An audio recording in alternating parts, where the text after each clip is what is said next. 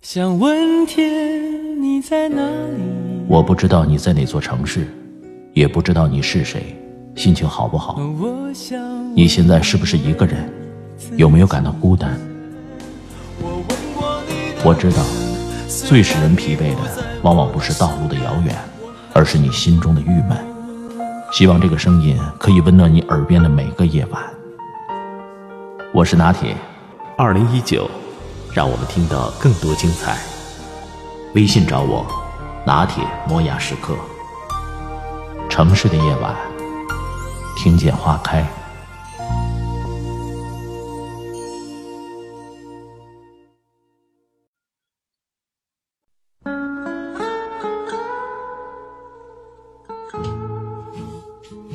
小时候过年，我最不喜欢拍家族合影。比起聚会时的热热闹闹，一家人分享美食、笑话和八卦，说着只有自己家人会心一笑的轻松愉快，合影这个桥段有点令人无语。大人们忙着列队、摆姿势、处理表情、推推让让、挤挤挨挨，小孩子们被摆不来摆不去的，谁站在前面，谁站在后面，谁蹲下谁坐下，最终驴拖马拽，一团混乱。很少有孩子能站在自己想站的位置上，而且因为忙着和拉扯自己的大人搏斗，甚至还没来得及给自己找定位，就像后来每个人在命运之手中的身不由己、颠沛沉浮。长成猪嫌狗不爱的青少年们，就更不耐烦与大人们合影了，因为少男少女们永远别指望长辈们会使用四十五度仰角给你把脸拍小，也绝不会给你拍个一米八的大长腿，甚至构图的时候，他们会下意识的把过于醒目的腿部截掉，裁剪成一张端庄郑重的半身照群像，不像闺蜜们 party 上的合影，P 到每个人都像上了彩釉的出炉瓷器才会美美出炉。发到朋友圈里，引起蛙声一片。不管喜不喜欢，每年亲戚们聚会，还是会拍合影。去年有人把家族几十年前的第一张合影翻拍了，传到群里。站在最边上的是尚且风华正茂的大表哥，在合影后的第二年，他骑摩托在回家的路上出了车祸，姑父白发人送黑发人，回不过神儿。中风瘫痪了。还记得大表哥出事前那些年，大姑和姑父多么年轻和自信呐！两个人都有无穷的炙热的精力，像小太阳一般，把家里的弟妹照耀着、温暖着。用现在的话说，姑父是个中央空调般的暖男，以至于连他的女同事们都喜欢黏他。其中有个女同事跟姑父的关系好到每年过年两家都要聚会。可是因为姑父对大姑太体贴，大姑安全感爆棚，还一点也不吃醋的调侃那女的是姑父的小媳妇儿。十几年过去了，姑父已经不认识人，说不清话了。大姑一直在照顾他。前几天，大姑给我爸打电话，说老家的一个亲戚不在了，你顺路来接我，咱们一起回去吧。尽管和那个亲戚并不熟，大姑还是在家里眼巴巴的等我爸去接他。毕竟很多年都没人带他出去逛了。上一次旅游还是三十年前，姑父带他回老家。现在，大姑唯一渴望的就是找借口出门松口气，哪怕只是去参加一场葬礼。也许，这也是合影背后残酷的隐秘。你不知道时间往前狂奔的时候会跑掉什么，于是，合影无意间成了一个纪念，或是一场挽留。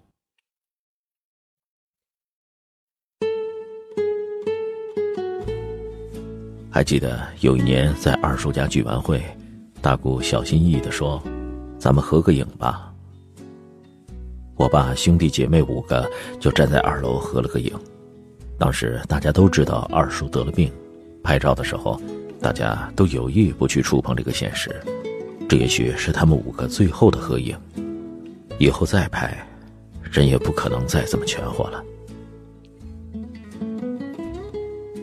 照片上，夕阳的余光打在他们脸上，能看出五兄妹的神情都故作轻松，好像他们永远能够站得这么整整齐齐。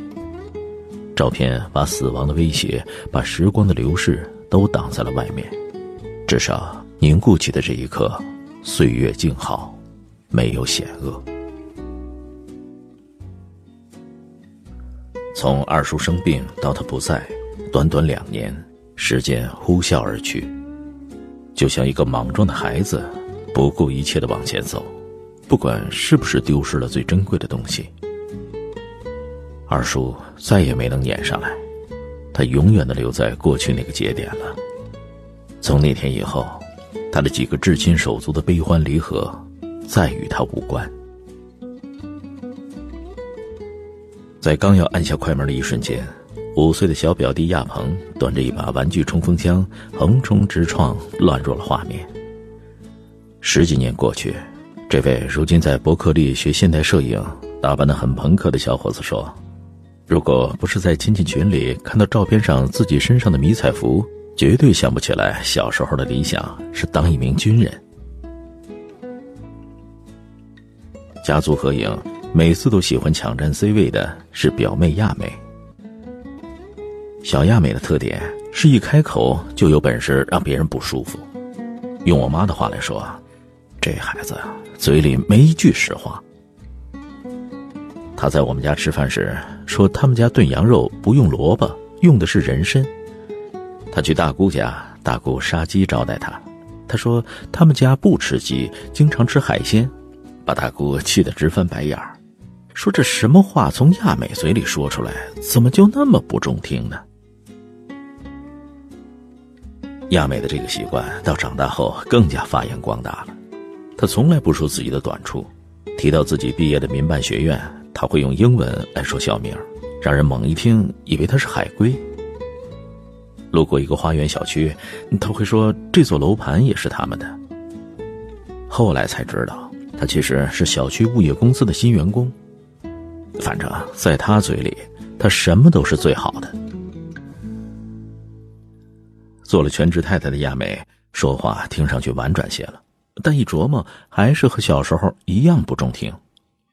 亚美怀第二胎的时候说：“她老公现在的财力得生个儿子来继承，要不然这么大的家业怎么办呢？”有传言说亚美生二胎是因为有了危机感，想再生个儿子来留住老公的心思，但亚美自己不说，什么消息都只是流于猜测。为了辟谣，亚美那年特地组织了一家四口参加家族聚会。照片上四口人笑嘻嘻的依偎在一起，可那也是亚美一家四口最后一次出现在家族合影里。合影是聚餐前拍的，因为亚美一家四口急着要走，他抱歉的解释说，因为在海岛上买了别墅，一家四口要去海南过年，不得不提前离席。现在他发愁的是飞机上不让带狗怎么办，故而只好选择分兵两路。